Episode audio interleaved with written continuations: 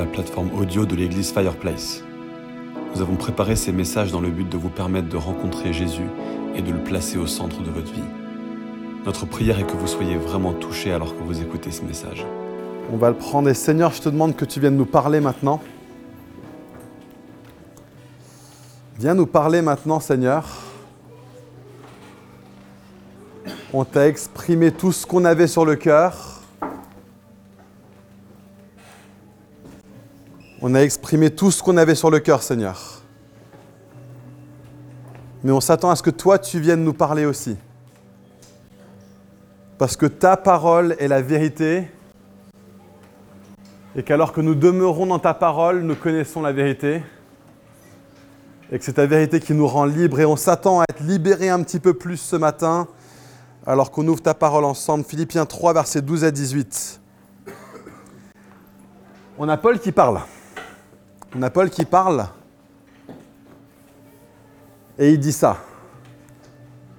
Ce n'est pas que j'ai déjà remporté le prix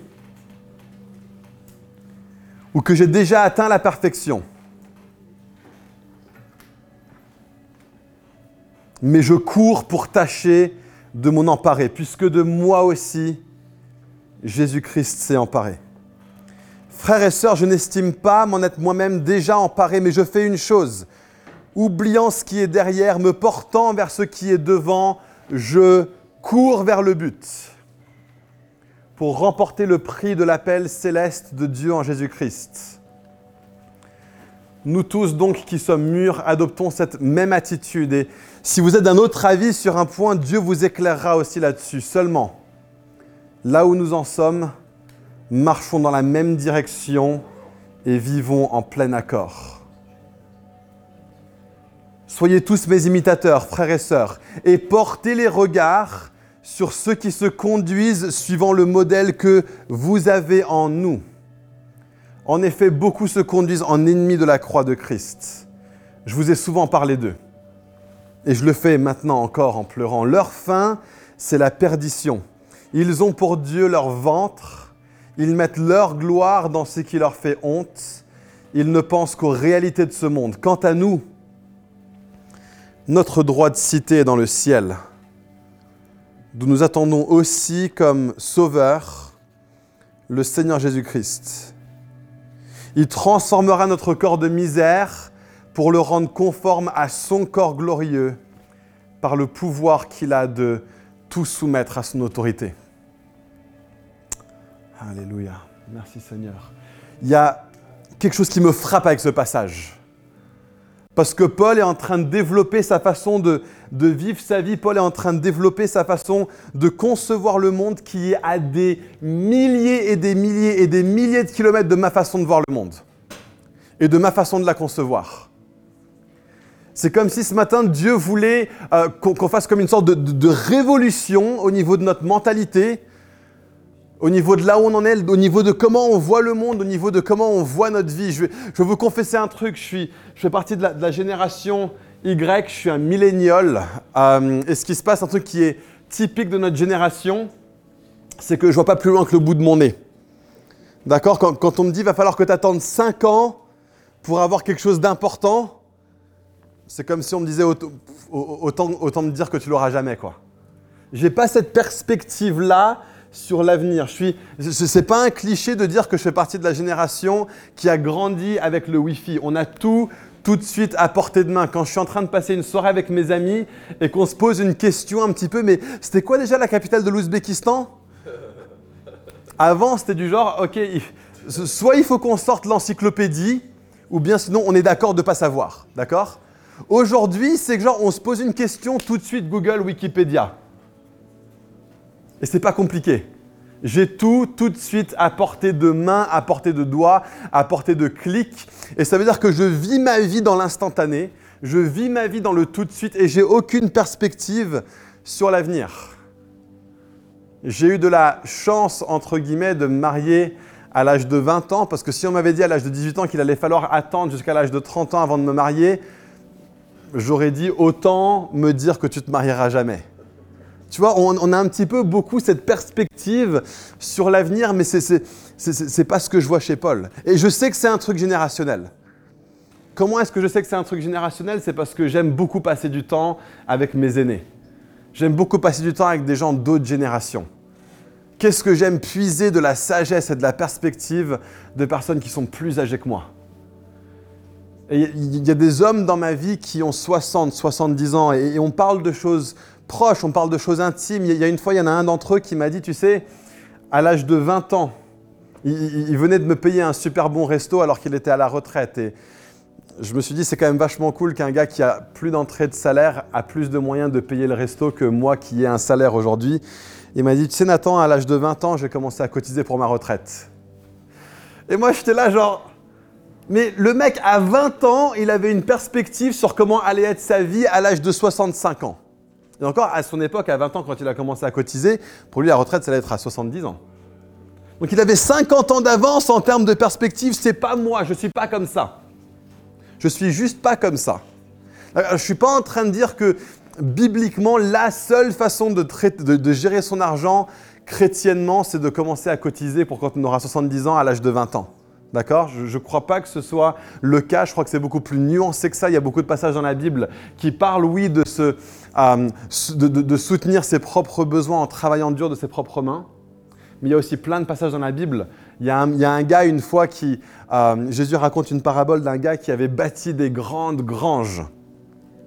Et il avait mis beaucoup, beaucoup de blé dedans. Et Dieu lui a dit Espèce d'idiot, ce soir ta vie te sera retranchée. Et qu'est-ce que tu vas faire de tout ce que tu as amassé pendant ce temps-là? Donc il y, a un truc, il y a un équilibre où Dieu nous demande, selon nos circonstances, selon nos appels, à traiter notre argent avec sagesse, avec foi, avec générosité et avec une bonne gestion. Je vous dis pas, je vous pose pas une loi ce matin sur comment gérer notre argent. Ce que je suis en train de dire, c'est que quand je passe du temps avec des gens d'autres générations, je me rends compte qu'eux ont une perspective sur la vie entière qui est bien meilleure que la mienne, qui est bien plus grande que la mienne. Mais quand je regarde Paul, il a une perspective plus loin encore. Il a une perspective plus grande encore. Il voit le monde de façon tellement, tellement différente que moi que je pense ce matin c'est important qu'on se pose et qu'on regarde. Parce que ce qui se passe, c'est qu'une fois Francis Chan a dit en tenant un orphelin dans ses mains, comment est-ce que je peux mettre de l'argent de côté pour un besoin incertain à l'avenir alors qu'il y a des gens à côté de moi qui ont un besoin dont je suis certain? Il y a des choses dont nous pouvons être certain. Et ce que Paul est en train de dire, c'est qu'il y a une chose qui va lui arriver à l'avenir, il y a une chose qui sait sur l'avenir, duquel il peut être absolument certain, et c'est pour ça qu'il se prépare. Tout le reste, on voit différent, dépendant de nos circonstances, de nos appels, etc. Mais il y a une chose duquel on peut tous être certains ce soir. Parce que la réalité, c'est que nous vivons dans un monde qui est rempli d'incertitudes. Et nous n'avons aucune idée de ce qui va nous arriver. On, vit aujourd'hui dans une période de paix et de prospérité relative, mais de paix et de prospérité quand même. Mais vous n'avez aucune idée de ce qui peut arriver demain. Vous n'avez aucune idée de ce qui peut arriver demain. Nous mettons notre sécurité dans tellement, tellement de choses matérielles. On met notre sécurité dans tellement, tellement de nos circonstances. On pense que ce qui est autour de nous est tellement stable et tellement solide et tellement sûr. J'ai l'impression que mon mariage est solide et il est stable et il est sûr. J'ai l'impression que c'est solide et que c'est stable et que c'est sûr que j'ai trois merveilleux enfants. J'ai aucune idée ce qui va arriver demain. Je ne peux pas mettre ma sécurité, ma stabilité, je ne peux pas vivre ma vie en la faisant tourner entièrement autour de ma famille. Et pour mes enfants, je ne peux pas faire que ma vie entière tourne autour de mes enfants. Je vois tellement de parents aujourd'hui, on a cette sorte de nouvelle façon de vivre la parentalité où nos enfants prennent le pas sur tout ce qu'on fait et ils deviennent le centre de notre monde. Mais qu'est-ce qui va se passer le jour où nos enfants partent de la maison, on aura perdu le centre de notre monde? Qu'est-ce qui va se passer le jour où nos enfants rencontrent des personnes qui, eux, ne les mettent pas au centre de leur monde? Ce n'est pas une façon de vivre. La meilleure façon d'élever nos enfants, c'est de leur dire, moi j'ai Dieu au centre de ma vie. Moi j'ai Dieu au centre de mon univers. Et je t'invite et je t'emmène avec moi à vivre une vie qui met Dieu au centre de tout. Ça ne veut pas dire mettre l'Église au-dessus de la famille. Ça, c'est pas, pas vrai. On a eu trop de modèles de ça. La famille vient avant l'Église. Parce que la famille est la première priorité que Dieu nous donne. Mais avant ça, on met Dieu en premier lieu. Et j'enseigne à mes enfants à mettre Dieu en premier lieu en leur, disant, pour nous l'Église, c'est une priorité. Pour nous, l'Église, c'est un truc qu'on fait. Et je, je t'emmène avec moi parce que je veux t'enseigner que tu n'es pas la priorité de ma vie. J'ai une priorité qui est plus grande. Et tu vas trouver de la sécurité, de la stabilité et de l'amour plus grand que tout en sachant que j'aime Dieu plus que je t'aime toi. Parce que quand je t'aime Dieu plus que je t'aime toi, j'ai constamment Dieu en train de me dire aime tes enfants, aime tes enfants, aime tes enfants. Et donc mon amour pour mes enfants va continuer, va perdurer parce que je mets ma solidité et ma stabilité dans quelque chose de plus grand et de plus durable que dans mes enfants, que dans mon épouse. Peut-être que vous mettez votre stabilité dans le fait qu'on vit dans une période de paix. Mais qui sait? Qui sait ce qui peut arriver demain? Qui sait quel responsable d'État complètement allumé décide de faire la guerre à la France On n'en sait rien. On a de la paix aujourd'hui, mais ne nous appuyons pas là-dessus. Peut-être que tu mets, ta, ta, sécurité dans le fait que tu sais que tu as beaucoup, beaucoup d'argent sur ton compte en banque. Mais souvenez-vous ce qui est arrivé avec le communisme. Un système de pensée, une vision du monde, un système semi-planétaire. Tout le monde mettait sa sécurité dedans dans les pays qui étaient communistes. En l'espace de moins d'une génération, moins d'une demi-génération, Dieu a soufflé dessus. Ça s'est effondré. Qui dit que le système dans lequel nous vivons aujourd'hui ne subira pas le même sort? Tu ne peux pas mettre ta confiance dans le fait que tu as beaucoup d'argent dans ton compte en banque, parce que qui te dit que le système bancaire va continuer, va perdurer? Je ne dis pas qu'il ne va pas perdurer, c'est pas ce que je suis en train d'annoncer, je ne suis même pas en train de dire que j'en ai envie. Mais je suis en train de dire qu'est-ce que tu en sais? De quoi es-tu certain? Qu'est-ce que tu sais concernant l'avenir? On n'a aucune idée quel va être l'âge légal de la retraite au moment où on y sera. Pas mettre notre, sécurité là-dedans.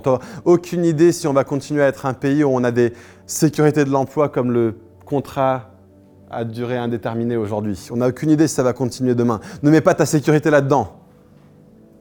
Il n'y a rien duquel nous puissions être certains concernant l'avenir sauf une chose. C'est qu'au-delà de cette vie, il y a une deuxième vie. Nous vivons sur la terre aujourd'hui, mais nous vivons un instant. Et après viendra un jugement. Et ensuite commencera l'éternité. Et ce que tu fais aujourd'hui est la seule chose qui va déterminer ce qui va se passer à l'avenir, pour toi. Et quand on sait ça, on peut dire, tu peux m'enlever ma sécurité financière, tu peux m'enlever mon logement, tu peux m'enlever mon emploi, tu peux m'enlever toutes ces choses pour lesquelles j'ai lutté, tu peux m'enlever ma liberté religieuse, tu peux me dire que la France va même être annexée par un autre pays comme elle l'a été en fin 30, début 40. Je ne serai pas ébranlé, je ne tremblerai pas parce que ce n'est pas là-dedans que je mets ma sécurité. C'est pas là-dedans que je mets ma sécurité.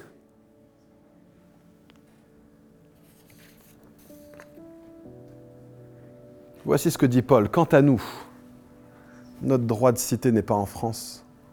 On est citoyen français, on est dans ce monde, mais nous ne sommes pas de ce monde. Notre droit de cité est dans le ciel, d'où nous attendons aussi comme sauveur le Seigneur Jésus-Christ. Il transformera notre corps de misère pour le rendre conforme à son corps glorieux par le pouvoir que lui, il a de tout, tout soumettre à son autorité.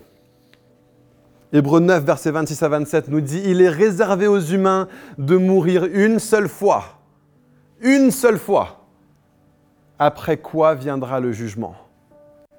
De même, Christ s'est offert une seule fois pour porter les péchés de beaucoup d'hommes. Puis il apparaîtra une seconde fois sans rapport avec le péché à ceux qui l'attendent pour le salut.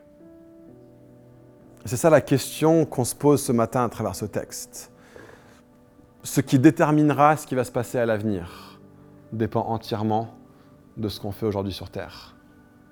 Et la question c'est, est-ce que nous vivons nos vies à la lumière de l'éternité? Parce que selon l'épître aux Philippiens, voilà le type de chrétien que Dieu veut que nous soyons.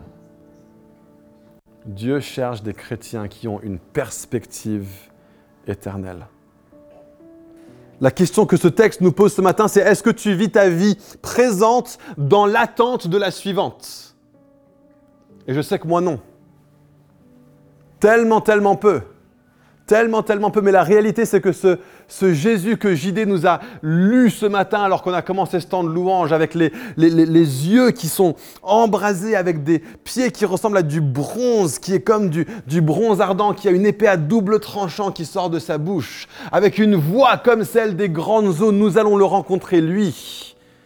Et c'est l'épée qui sort de sa bouche qui tranchera. Est-ce que tu viens avec moi? Est-ce que je vais poser ma main droite sur toi? Ou est-ce que je vais dire, il y a une autre éternité qui est réservée pour toi Une éternité loin de moi. Une éternité sans moi, une éternité sans les autres, une éternité sans corps. Une mort éternelle, une seconde mort. Voilà ce que la Bible nous décrit, de façon éternelle et de façon consciente. La question, c'est est-ce qu'on vit notre vie présente en s'attendant à ce moment-là? Notre vie est tellement, tellement courte. Notre vie est tellement, tellement courte. Par rapport à l'éternité, notre vie, autant dire qu'elle ressemble à une journée. Si je te disais, ce soir, ce soir, tu vas rencontrer Jésus, est-ce que tu passerais le reste de ta journée à te préparer? Est-ce que tu passerais le reste de ta journée à dire, je vais vivre ma vie maintenant dans l'attente que je vais rencontrer ce Jésus-là, que je l'aurai face à face? Parce que ta vie sur Terre est aussi courte qu'une journée. C'est l'équivalent. Je vais vous donner un petit peu une, illustration de ce à quoi ressemblent nos vies. Vous voyez ce fil Ce qui est rouge là-dessus, ça c'est la longueur de notre vie sur Terre. Ce qui se passe, c'est qu'après cette vie, on vit l'éternité. Et ça va continuer et ça va continuer. Et ça va continuer. Regardez à quel point notre vie sur Terre est insignifiante par rapport à l'éternité. Et quelle folie de vivre nos vies aujourd'hui pour cette partie-là de nos vies. Quelle folie de vivre nos vies aujourd'hui pour cette partie-là de nos vies. C'est comme dire, je, je, me lève ce matin, j'ai besoin de mon téléphone portable toute ma journée, toute la journée. Je sais que ce soir, j'aurai des coups de fil super importants à passer, mais je vais bousiller toute ma batterie en l'espace de la première heure. C'est de la folie, les amis. C'est de la folie absolument furieuse de vivre nos vies sur la terre comme si notre vie ne ressemble pas à ça. Notre citoyenneté est dans le ciel, d'où nous attendons Jésus. Et Jésus reviendra sur cette terre. Et il va régner sur cette terre. Et nos vies doivent changer en perspective. Nos vies doivent changer parce que la vie ici sur terre, même ici sur terre, la vie c'est un marathon. D'accord et, ce qui se passe, c'est que moi, dans ma génération, et tellement, tellement d'humains aujourd'hui, on a l'impression que c'est OK, je fais un petit peu d'effort maintenant, et puis je serai comme Jésus, et puis après le reste de ma vie chrétienne, je vais la dérouler. Non, non, non, non. Ta vie chrétienne ici sur terre, tu la prépares entièrement, entièrement, entièrement dans l'attente du moment que tu vas rencontrer Jésus. Dans l'attente du moment que tu vas être face à face avec lui, et qu'il va te juger selon tes œuvres. On n'est pas sauvé par les œuvres on est sauvé par la foi. Gloire à Dieu, nous sommes d'abord jugés à travers les œuvres, non pas des nôtres, mais celles de Jésus. Est-ce que tu as placé ta confiance en Jésus ou est-ce que tu as placé ta confiance en toi qui te représente? Et peut-être ce matin, tu n'es même pas au clair là-dessus. Peut-être ce matin, tu n'as même pas encore placé ta confiance en Jésus. Peut-être ce matin, tu es encore là en train de dire, si, si, si j'arrive devant Dieu et qu'il me demande, montre-moi ce que tu as fait sur terre, tu vas essayer de dire, bah ok, bah voilà ce que j'ai fait. La Bible nous dit, ça, il faut oublier. Ça, il faut oublier. Lorsque Dieu te demande qu'est-ce que tu as fait sur cette terre, il faut que tu dises, je ne vais pas me représenter dans, dans ce cas-ci. Je vais demander à Jésus de me représenter. J'ai placé ma foi et ma confiance en lui. Seigneur, je sais que tu ne peux pas me juger moi selon mes œuvres. Il faut que tu me juges selon les œuvres de Jésus. C'est le seul qui est parfait. Je place ma confiance en lui. Il est mon Seigneur, il est mon représentant. C'est ça d'avoir la foi en Jésus c'est de commencer à devenir un, vassal de Jésus, c'est de commencer à dire, il est mon Seigneur. Et je suis sauvé à travers mon allégeance à Jésus, à travers le fait de dire, il, est mon Seigneur. C'est lui qui me représente. C'est lui qui me représente. Mais ce qui se passe, c'est que Paul dit, je cours et je cours et je cours de façon à obtenir le prix. Et c'est pas comme si je l'ai déjà obtenu. C'est pas comme si je l'ai déjà obtenu. Donc au-delà de la décision, est-ce que tu seras sauvé ou pas sauvé, ce jugement-là, tu cours à Jésus et tu l'as et c'est acté et c'est gagné. Est-ce que tu étais une brebis ou est-ce que tu étais un bouc? Est-ce que tu as été obéissant à Jésus en plaçant ta foi en lui? Ou est-ce que tu t'es rebellé contre Jésus en refusant de courir à lui?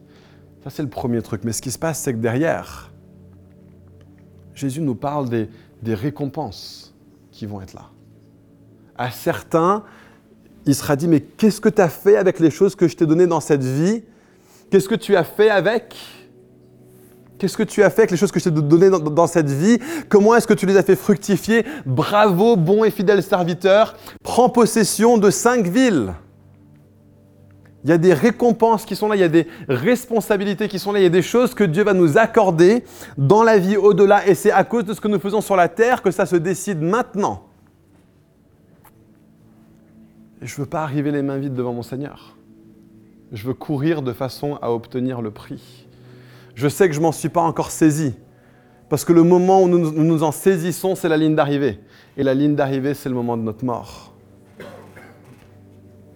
Il y a des gens qui vont me dire, mais tu sais quoi, moi je suis, je suis jeune, je vais y penser plus tard.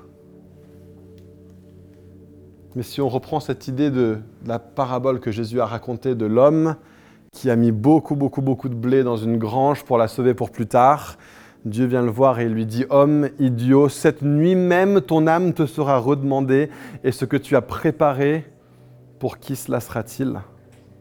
Si ça se trouve, tu es déjà arrivé au bout de la partie rouge de ta ficelle et t'en sais rien. Tu ne peux pas le savoir. Tu ne peux pas le savoir. Et ça doit tout changer. Ça doit tout changer par rapport à notre attitude sur la terre. Il y a une chose qui est directement dans le texte. Il dit, à cause de tout ça, seulement là où nous en sommes, marchons dans la même direction en plein accord. Il y a une unité qui vient dans le peuple de Dieu au moment où on se rend compte qu'on ne vit pas pour cette terre toutes les choses de cette terre sont tellement passagères. Toutes les choses de cette terre sont tellement banales. On pourrait dire un truc du genre, bah ouais, j'aime pas qu'on mette les chaises en cercle aujourd'hui ou bien les semaines précédentes. Ouais, j'aime pas qu'on mette les chaises en rangée les semaines précédentes. Et on peut décider de se batailler là-dessus parce qu'on met notre confiance et notre sécurité dans les choses de cette terre. Ou bien on peut se dire, bah ouais, bah maintenant qu'on a mis les chaises en cercle et que tout le monde est au centre, c'est bon, ça va marcher, ça va être génial. L'église va être transformée. Non, non, non. Si on a une perspective éternelle, on ne se repose pas sur les choses de cette terre. Si on a une perspective éternelle, on va dire les choses de cette terre sont tellement peu importantes que nous, on va tous courir ensemble vers le même prix. C'est ça, ça va être ça notre focalisation. Elle va être là notre unité. On va se dire, est-ce qu'on a une communauté de personnes, d'hommes et de femmes qui courent ensemble vers le même prix? Est-ce qu'on a une communauté d'hommes et de femmes qui vont chercher à parler de Jésus à autant de personnes que possible pour qu'eux aussi puissent rejoindre le bon côté de ce que Jésus va leur dire?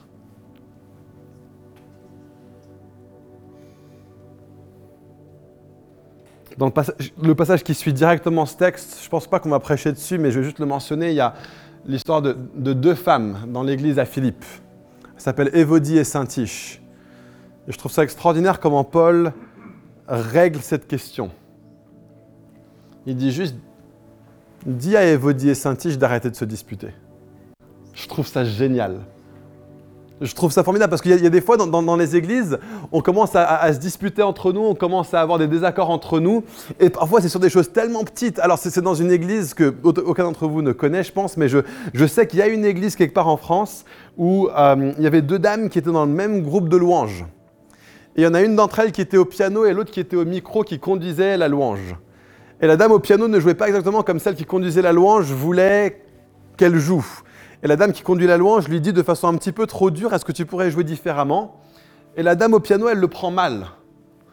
Histoire vraie, hein Elle le prend mal parce qu'on lui demande, est-ce que tu peux jouer un petit peu différemment au piano? Et puis elle commence à dire, mais toi, tu es trop autoritaire. Et l'autre qui dit, mais je suis pas trop autoritaire, c'est juste c'est moi qui dirige et j'ai besoin que ce soit bien fait euh, pour que je puisse bien conduire.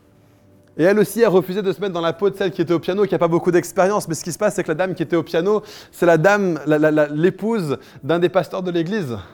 Et c'est la sœur d'un autre des pasteurs de l'église. Donc ça veut dire que c'est devenu super politique. Et elles se sont chamaillées, elles se sont disputées. Pendant six semaines, elles ne se sont pas parlé.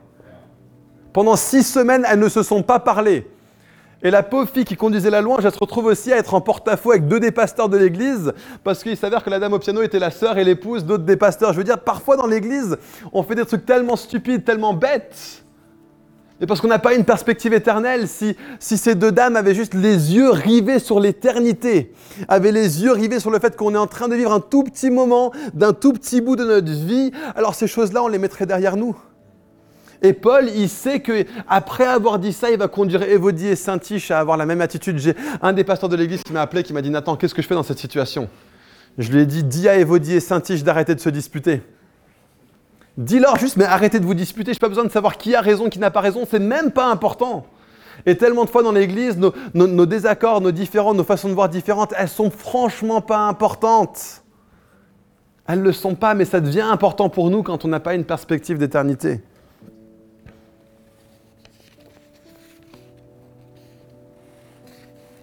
Deuxième chose, ce que Paul est en train de dire dans ce passage, c'est que pour lui, sa façon de courir vers le prix, c'est de vivre sa vie en, donnant, en se donnant autant d'opportunités que possible de partager Jésus avec les autres. Tu n'as qu'une seule vie, mais pas que toi.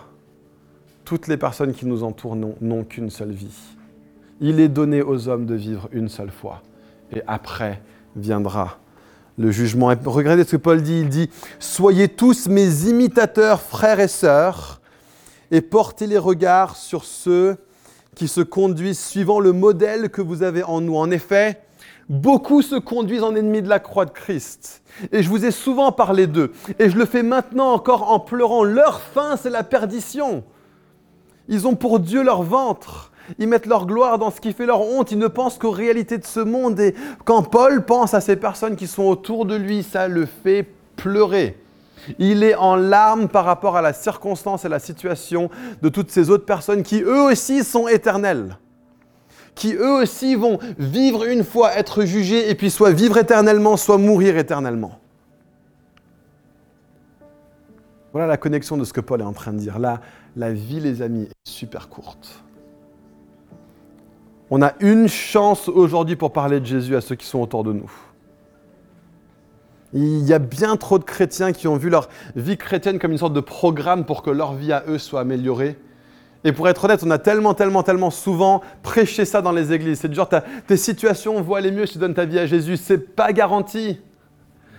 Ta vie va être géniale si tu donnes ta vie à Jésus. Oui, c'est vrai, mais ça ressemble pas au mode de la vie géniale auquel nous on pense souvent dans notre société occidentale et même des églises qui s'amusent à promettre plus de prospérité et de choses comme ça, alors que Jésus dit, si vous êtes mes disciples, s'ils ont persécuté le Maître, ils persécuteront aussi les enfants. On va dire que tout va aller mieux dans ta vie, c'est juste pas le message de la Bible. Par contre, dans tout ça, dans la tentation, Dieu nous donnera une porte de secours. Dans la détresse, il nous donnera la joie. Dans la persécution, il nous donnera la paix. Alors qu'on perd nos pères, nos mères, nos frères et nos sœurs, il nous sera donné des pères et des mères et des frères et des sœurs en abondance dans cette vie et dans la vie éternelle. Mais gloire à Dieu. Si on perd une maison pour Dieu, il nous sera donné au centuple dans cette vie et dans la vie éternelle. Imagine le nombre de fois que tu te dis ah, j'aimerais bien avoir une maison comme ça. Puis une semaine suivante, ah j'aimerais bien avoir une maison comme ça. Puis la suivante, oh, j'aimerais bien en avoir une maison comme ça. En attendant, Dieu t'a appelé à vivre dans le centre de Paris dans un 48 mètres carrés c'est quoi dans cette vie et dans la vie éternelle? Tu auras l'opportunité de toutes les avoir, ces maisons. Mais c'est pas maintenant. C'est pas maintenant. Ce que Dieu t'appelle à faire maintenant, c'est une vie qui est différente parce que la vie ici est courte.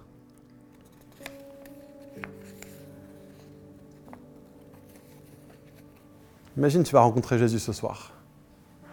Passe toutes tes journées à te dire, imagine, je vais rencontrer Jésus ce soir. Qu'est-ce que ça fait dans notre lutte contre le péché? Est-ce que tu ne trouves pas que c'est beaucoup plus facile de résister à la tentation de la masturbation quand tu te dis je vais rencontrer Jésus ce soir? Est-ce que c'est pas beaucoup plus facile de vivre dans, la lumière par rapport, à la, par rapport aux mensonges ou aux petits mensonges qu'on raconte quand on se dit je vais rencontrer Jésus ce soir? Lui qui sonde tous les cœurs. Est-ce que c'est pas plus facile de juste mettre de côté notre orgueil?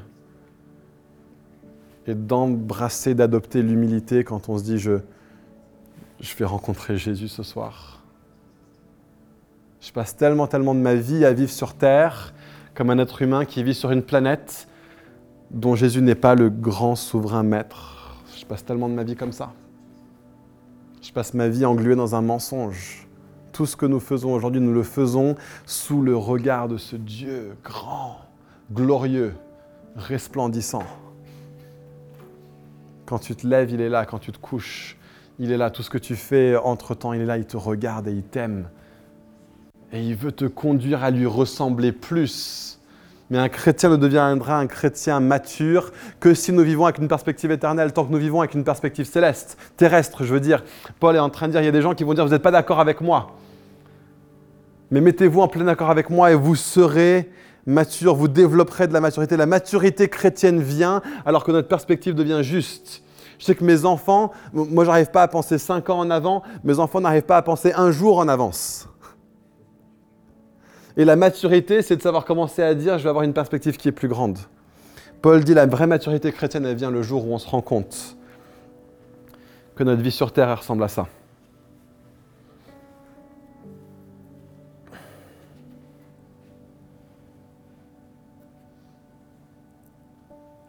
C'est là que vient la maturité. Ma vie, c'est ça. Et tous les matins, je me lève et il faut que je fasse la vaisselle et c'est la même chose. Je me dis, oh là là, chaque jour, quoi, j'en ai marre. Mais en fait, ma vie, c'est ça. Et tous les jours, je me lève et il faut que je prépare mes enfants pour aller à l'école. Et des fois, c'est fatigant, je me dis, oh là, j'en ai marre. Mais c'est rien. C'est peanuts, c'est minuscule par rapport à la vie qui vient. Et une dernière chose que j'ai envie de vous euh, juste de, vous communiquer, d'impartir ce matin, à travers ce message, à travers ce texte, c'est la persévérance. Tu dis parfois que la marche chrétienne, c'est long. Tu dis parfois que les percées que tu veux voir dans le monde spirituel, elles ne viennent pas assez vite. Continue. Tu dis parfois que la vie est longue, que les jours se répètent, que les choses ne sont pas comme elles devraient être. Continue, persévère. Nous vivons dans un monde où les choses ne sont pas comme elles devraient être. C'est normal. Mais nous sommes des agents de la transformation dans ce monde. Mais ça prend du temps. Et ça prend du temps. Et ça prend du temps. Nous sommes les jardiniers dans le, le, jardin le plus en bazar de l'histoire de l'humanité. C'est ça ce qu'on fait. Tous les jours, on se lève et il y a encore des ronces à déraciner. Tous les jours, on se lève et il y a encore des, arbustes à défaire. Tous les jours, on se lève et il y a des nouveaux arbres à tailler. Tous les jours, on se lève et il y a encore du gazon à tondre. Tous les jours, on se lève et il y a encore des nouvelles fleurs à planter et des nouvelles fleurs à planter et des nouvelles fleurs à planter. Tous les jours, on se lève et tu te dis, mais c'est l'automne, pourquoi ça pousse pas? C'est normal, c'est l'automne. Mais le printemps vient. Persévère persévère. Continue. Si tu es en train de servir Dieu et que tu commences à, t'épuiser, à perdre ton, souffle, persévère. Persévère. N'arrête pas. Développe une maturité, développe une stabilité, développe une solidité en te disant cette vie est courte. Tu as l'impression parfois que c'est long. Non, non, non. C'est super court. C'est minuscule par rapport à l'éternité. Nous investissons ici pour un tout, tout, tout, tout, tout petit peu de temps. Nous sacrifions maintenant pour un tout, tout, tout, tout, tout petit peu de temps. Nous ne passons qu'un tout, tout, tout petit moment à planter et à arroser et à patienter. Et après viendra la moisson. Et les graines que tu as plantées maintenant, elles vont durer l'éternité.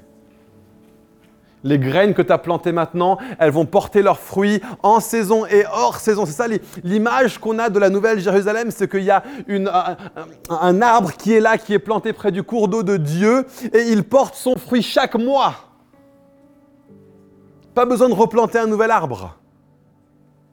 Pas besoin de recommencer les vendanges, pas besoin de recommencer les moissons. Ce que tu plantes aujourd'hui va avoir un impact éternel, mais plante les bonnes choses et persévère en plantant. Et tu dis, mais ça pousse pas, ok, bah arrose. Et tu dis, bah ça pousse pas, ok, bah patiente. Et prie, et loue Dieu. Mais persévère, ne lâche pas. Il y a des gens qui sont ici en train de se dire, la, la marche chrétienne, la vie chrétienne, c'est tellement dur, j'ai envie d'arrêter. Ne lâche pas. Il y a un moment qui vient où tu vas voir Jésus face à face. Et ce Fils bien-aimé qu'on a chanté ce matin, on a ressenti sa présence, on la ressent encore maintenant. Hmm. Mais aujourd'hui, on le voit comme à travers un, bout de verre qui est sale, qui est entaché, mais un jour face à face. Et même maintenant, alors qu'on le regarde, on est transformé à son image, de, gloire en gloire. Nous avons l'opportunité non pas de porter un voile devant notre tête quand nous sommes devant Dieu, le voile a été retiré. Nous pouvons voir Dieu face à face. Et nous pouvons grandir à sa ressemblance. Les amis, on a besoin d'une perspective éternelle. On a besoin de vivre nos vies à la lumière de l'éternité. Amen. Est-ce qu'on peut encore louer Dieu? Il nous reste bien du temps pour ça. Seigneur, on veut dire qu'on t'adore. On veut te dire que nous t'honorons et nous continuerons à t'honorer tant que nous sommes dans cette tente. Tant que nous sommes encore dans ce, ce corps, oui, qui dépérit chaque jour, mais intérieurement nous nous renouvelons chaque jour.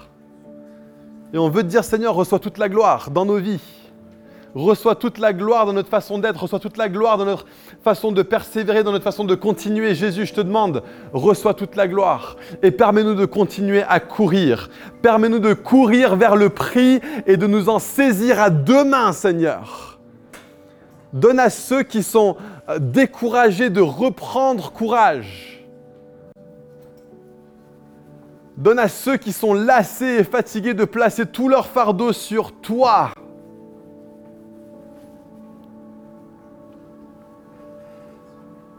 Mais conduis ton Église à la maturité, Seigneur. Conduis ton Église à la maturité. Nous avons besoin de plus de toi. Nous avons besoin du souffle de ton esprit, Seigneur. On ne peut pas faire ces choses par nous-mêmes. Ce soir, cet après-midi, Saint-Esprit, ce matin même, Saint-Esprit, je te demande de venir sur nous en puissance. Viens sur nous en puissance, Seigneur. C'est toi seul qui peux changer notre perspective. Et quand tu changes notre perspective, tu changes notre mentalité. Et quand tu changes notre mentalité, tu changes notre caractère. Quand tu changes notre caractère, tu changes notre vie. C'est toi qui peux le faire, Saint-Esprit, pas moi. Tous les mots que j'ai prononcés ce matin sont vides de sens et dénués de puissance si tu ne t'en saisis pas et que tu ne viens pas les rendre vivants dans nos cœurs. Donc Saint-Esprit, je te demande plus de toi maintenant. Alléluia.